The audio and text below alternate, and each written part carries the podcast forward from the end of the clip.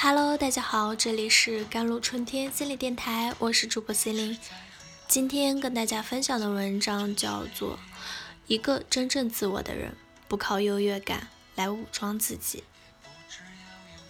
谢娜又被骂了，还上了热搜。二零一九跨年晚会，她主持串场期间频繁的抢话，比如女排成员上台后，自我介绍还没结束，谢娜突然越过何炅。要和女排队员比身高，郎平刚讲了两句话，谢娜又插嘴说，小时候是因为郎平才练的排球。何炅赶紧打断，请下一位队员介绍自己。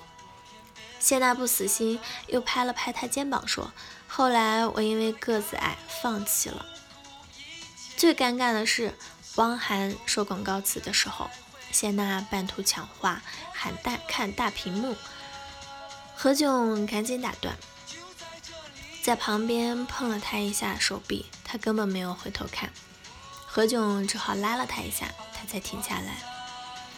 此时，一向公认主持够专业、情商很高的汪涵都忍不住黑脸。要不是何炅次次兜住，简直就是一场灾难。很多人都吐槽说，谢娜是喝酒喝多了才上台的吗？看到他就忍不住立即转台。第二天，谢娜发微博回应说：“何老师是大神，自己只是来凑人数的自嗨辅助。”但网友们完全不买账。三十八岁入行十六年了，难道还把自己当做刚出来出道凑人数的新人吗？无论外界对他有多少批评吐槽，他经常抢话，说话没水准。把节目做成大型翻车现场的老毛病，从来就没有改善过。为什么？因为他身上有一个致命的弱点，太过自以为我中心了。其实这一点在谢娜身上出现早已不是第一次。在《妻子的浪漫旅行》里，应采儿说自己去了陈小春的演会现场，谢娜立即打断，悠悠地说：“可惜呀。”应采儿问：“可惜什么？”他说：“我去张杰的演唱会做嘉宾上台，不像你只能坐在台下。”应采儿只能一脸尴尬，呵呵一笑。魏大勋来的时候，宣谢娜说他搬东西，一路照顾大家也累了，让他去房间睡，自己睡沙发。但同组的陈丽莎是不可能跟魏大勋单独一个房间的，所以也主动说了他要陪谢娜睡沙发。很多人都。坑他，慷慨他人，只顾着自己的形象，太假了吧？但可能是他真的没有想那么多。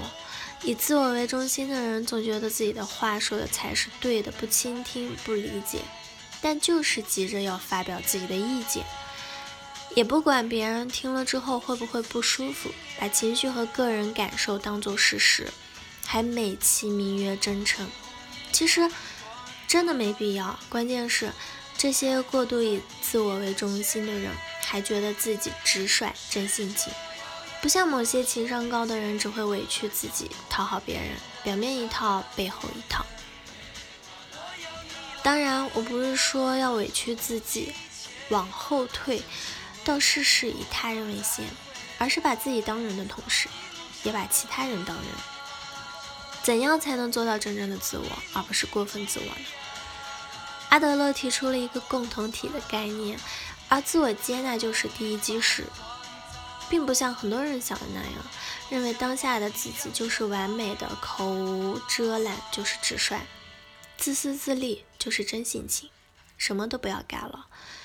当你发觉自己好像有点以自我为中心，或者朋友提醒了你，比如没有耐心倾听别人讲话，开的玩笑有点过分等等。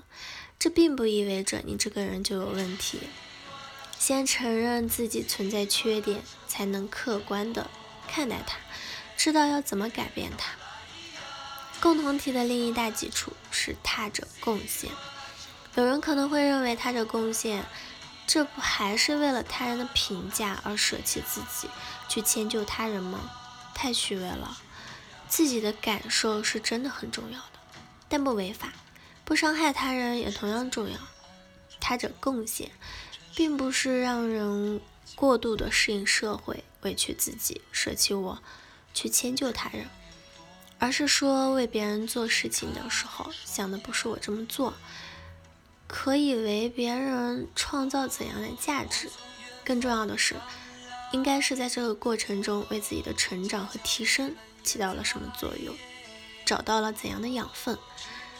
人际关系中很多问题都来自于过度以自我为中心，因为太过关注自己了，所以他们不能理解别人；因为害怕自己吃亏，所以他们不愿意换位思考，哪怕只让无关紧要的一小步。罗素曾曾说啊，幸福的获得在极大程度上是因为消除了对自我的过分关注。希望我们都能走出错误的自我认知，可以在不委屈自己、不影响别人的前提下做真正的自己。所以，做个自我但不过度以自我为中心的人吧，你会幸福很多。最后，还是想对你说一句：世界和我都爱着你。